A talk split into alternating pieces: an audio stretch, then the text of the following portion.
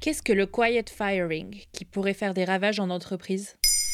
Merci d'avoir posé la question. Dans Maintenant vous savez, on vous a déjà parlé du quiet quitting, ou la démission silencieuse, des employés qui lèvent le pied en entreprise et renoncent à la culture de la performance.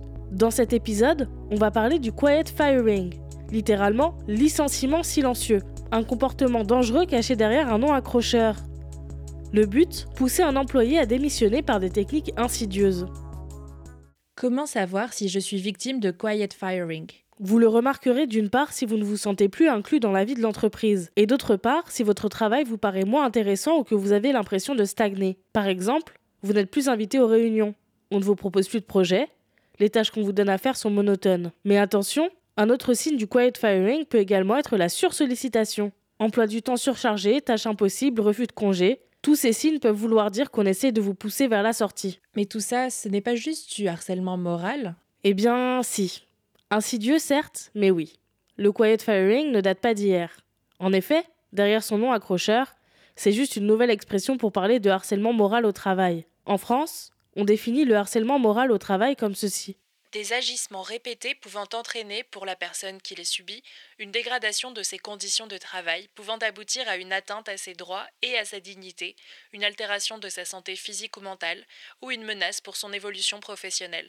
Toutes les pratiques du quiet firing sont réunies dans cette définition, ce qui nous permet de le définir comme type de harcèlement au travail. Qu'est-ce que je peux faire si je suis victime de ça? Sachez que le harcèlement au travail est aujourd'hui puni par la loi, avec des peines allant jusqu'à deux ans de prison et 30 000 euros d'amende. Donc, si vous remarquez que les pratiques de vos managers ont changé, rassemblez des preuves écrites comme des emails ou des SMS, rapprochez-vous de collègues de confiance, peut-être d'un avocat, et surtout de la médecine du travail.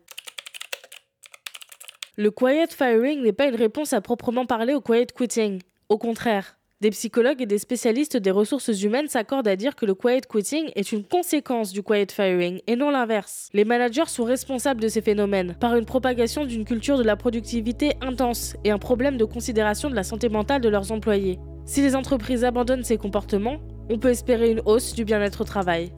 Voilà ce qu'est le quiet firing. Maintenant, vous savez. Un épisode écrit et réalisé par Mayel Diallo. Ce podcast est disponible sur toutes les plateformes audio. Et si cet épisode vous a plu, n'hésitez pas à laisser des commentaires ou des étoiles sur vos applis de podcast préférés.